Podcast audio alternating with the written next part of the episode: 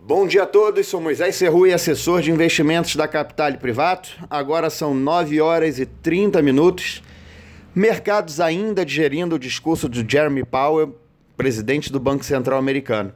Fazendo um breve resumo da fala do Jeremy Powell, basicamente foi dito que a elevação de juros nos Estados Unidos ainda deve demorar. Isso só será feito caso a inflação, cuja meta foi estabelecida para 2%, caso essa inflação suba. Alguns especialistas já mostram preocupação com essa estratégia, afirmando que há a possibilidade do Banco Central americano errar esse momento exato de subir os juros, o que acabaria gerando um ponto de inflexão com que traria instabilidade e consequente volatilidade aos mercados. Claramente, esse discurso acabou tornando o dólar um pouco mais fraco em relação a outras moedas. Países emergentes tendem a se beneficiar com o enfraquecimento do dólar frente às suas moedas.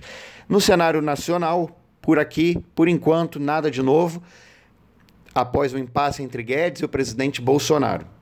Fazendo um giro pelo mercado, mercados globais vão operando com sinais mistos, bolsas nos Estados Unidos subindo levemente, operando perto da estabilidade.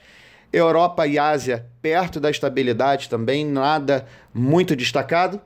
Dólar que ontem fechou a 5,59 e agora vai operando a 5,49. Euro ontem 6,61 e agora 6,54. Eu vou ficando por aqui. Um bom dia a todos, excelente negócios.